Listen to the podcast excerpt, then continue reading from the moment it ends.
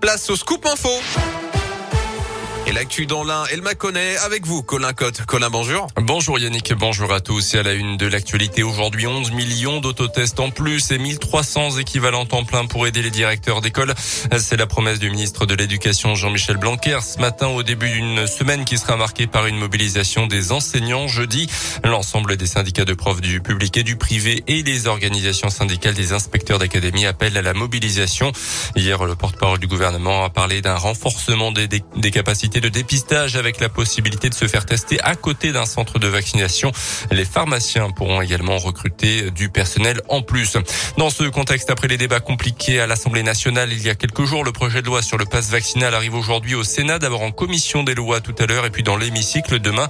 Le gouvernement veut encourager de plus en plus la vaccination pour freiner l'épidémie. Un test négatif au Covid ne suffira plus dans certaines situations pour avoir un pass valide. Les plus de 12 ans devront euh, pouvoir justifier d'un statut vaccinal complet pour accéder accéder aux loisirs, aux restaurants, aux bars ou encore aux transports publics interrégionaux. Entrée en vigueur dans une semaine, espèrent toujours les autorités. Dans l'actu également, interpellation mouvementée pour les policiers d'Oyonnax dans la nuit de samedi à dimanche vers 4 heures du matin.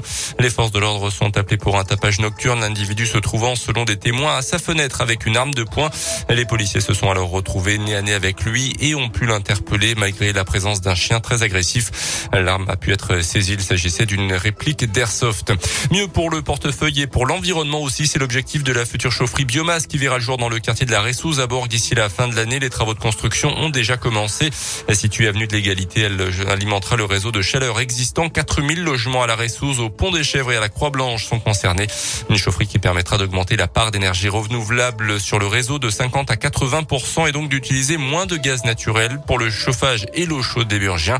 Une chaleur renouvelable et locale, comme l'explique Florent Brun en charge du développement des réseaux de chaleur urbains ANJ Solutions qui porte le projet. Ça va être à peu près 6300 tonnes de CO2 évitées par an. Euh, on peut comparer ça à environ 2000, 2000, 2300 véhicules qui seraient supprimés de la circulation par an. Cette chaufferie biomasse va utiliser 18 000 tonnes de bois par an. Et donc le grand intérêt, c'est aussi d'avoir un impact positif sur le territoire avec la création de près de 12 emplois dans la filière bois locale. C'est également un intérêt économique pour les usagers finaux parce que le fait de dépasser 50% d'énergie renouvelable permet de bénéficier d'une TVA à taux réduit sur euh, les factures de chauffage et d'eau chaude sanitaire.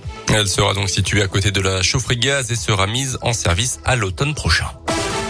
Novak Djokovic en tennis pas encore tiré d'affaire. Ce matin, un juge australien a ordonné la libération du numéro 1 mondial du centre de rétention de Melbourne où il a été placé il y a quelques jours.